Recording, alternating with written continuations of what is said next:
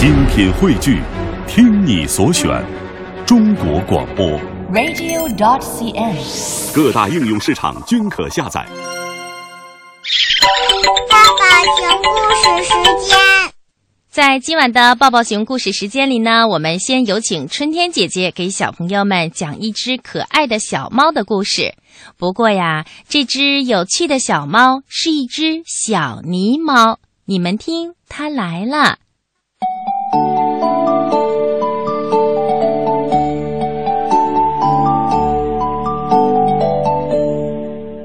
妞爷爷的两只手可巧啦，一块胶泥到了他手里呀，团一团，揉一揉，这么一弄，那么一捏，一会儿功夫就做出了一个小玩意儿来。有一回，爷爷捏了一只小猫，这只小猫呀，小小的耳朵，圆圆的脑袋，大大的眼睛，胖胖的身子，伸着前爪。就像真的一样，可逗人喜欢呢。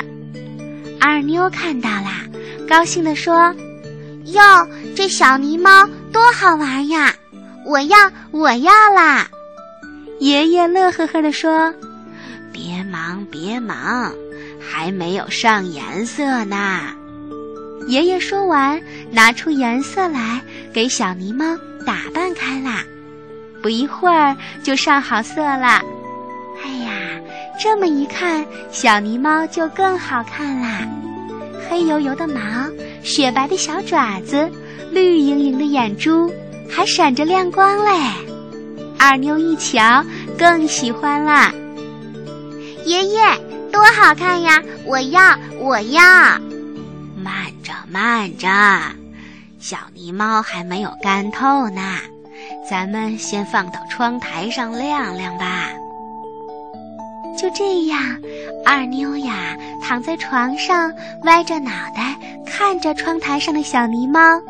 不大功夫呀，她就睡着了。这天晚上，天上的月亮特别圆，特别亮，明晃晃的月光从窗户中间那四四方方的玻璃上射进来，照到了小泥猫的身上。小泥猫那双睁大的眼睛闪着亮光，好像两颗小星星。这时，喵，喵一声，小泥猫缩回来前爪，伸了个懒腰，打了个大大的哈欠。它呀，会动啦！它摆弄着脑袋，摇着尾巴，一咕溜的就站起来啦。小泥猫走到窗户跟前，对着玻璃左照照，右照照，自己对自己说：“喵，我可真漂亮！瞧我这身黑毛，谁能比得上呀？唉，我应该到外头逛逛去，让大伙儿都看看我。”小泥猫越想心里越美。好吧，现在我就出去转悠转悠。说着，小泥猫呀，头一低，一弓腰，就跳到了院子里。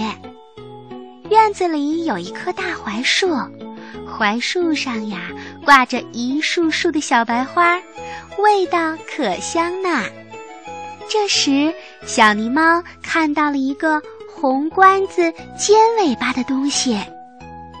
喂，你是谁呀？我吗？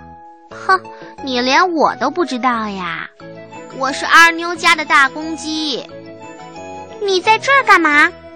我在这儿守夜呢。一会儿天就亮了，我还要打鸣儿，叫大伙儿起床呢。小泥猫听了，摇摇头说：“你还要打鸣呀？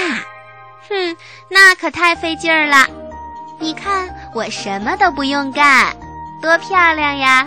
谁见了都夸我。大公鸡瞅了瞅它，笑了。得了吧你，别吹了。我知道你是二妞爷爷用泥捏出来的猫，如果不给你涂上颜色，你也没什么漂亮。小泥猫一听，生气了，哼，我不理你了。说着，小泥猫就往外走。大公鸡好心好意的叫住它：“喂，小泥猫，深更半夜的，你去哪儿啊？”“哼，你管得着吗？我是最漂亮、最勇敢的猫，所以我爱上哪就上哪。”说着，小泥猫连头也不回的就跑出去啦。小泥猫这儿逛逛，那玩玩，它发现人们都在睡觉。他呀，谁也没碰上，最后呢，只好又跑回来啦。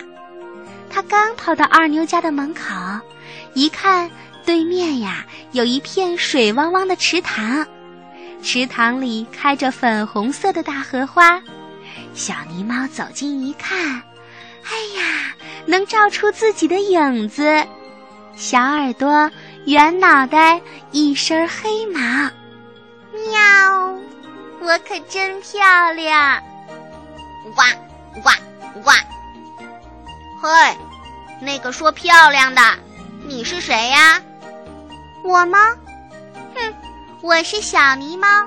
怎么样，漂亮吧？啊，你这也叫漂亮啊？我是小青蛙。那我问问你，你知不知道怎么样捉老鼠啊？小狸猫摇摇头说：“什么老鼠？我不知道。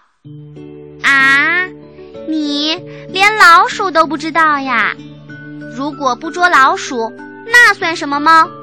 比方说，我们青蛙会捉蚊子，会除害虫，我们可以保护庄稼。可是你呢，什么都不会。”小狸猫满不在乎地说：“这有什么呀？”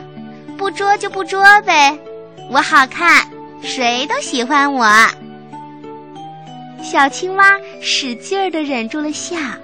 哎呦，你呀，是人家给你捏出来的。你好看是因为你颜色上的好。小狸猫一听又是这句话，它气得胡子都翘起来了。哼！你们非要说我是因为上了颜色才好看，好啊，那现在我就跳到河里，没有了颜色，我一样很漂亮。说着，他呀就要往河里跳。这个时候，小青蛙拦住他：“不能跳啊，不能跳！”可是小泥猫听都不听，他呀赌着气。扑通一声，就跳到了河里。哎呀，这一下可糟糕啦！小泥猫一下水，浑身黑油油的颜色立刻就让水泡化了，绿眼珠也掉色了，小白爪子也变成了黄色的。小青蛙吓得大叫起来：“不好了，朋友们，小泥猫掉到水里了！”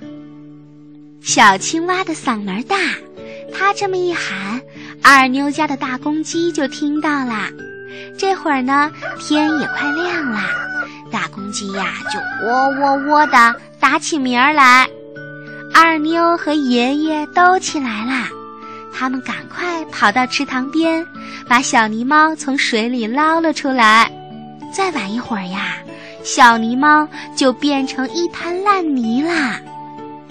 二妞看着这黄乎乎的小狸猫说：“哎呀，这这是我的小狸猫吗？怎么这么难看呀？”小狸猫耷拉着脑袋，一声不吭，好像是知道自己错了。爷爷叹了口气说：“哎呀，这个小淘气鬼，看你往后还乱跑不？”说完，他们把小狸猫带回了家。爷爷给小狸猫治好了伤，又给它重新上了一层颜色。二妞把自己的红头绳系在了小狸猫的脖子上。这一回呀，小狸猫又像原来那么好看啦！小小的耳朵，圆圆的脑袋，黑油油的毛，一双大眼睛呀，笑眯眯的。像是对人说：“往后我再也不骄傲了。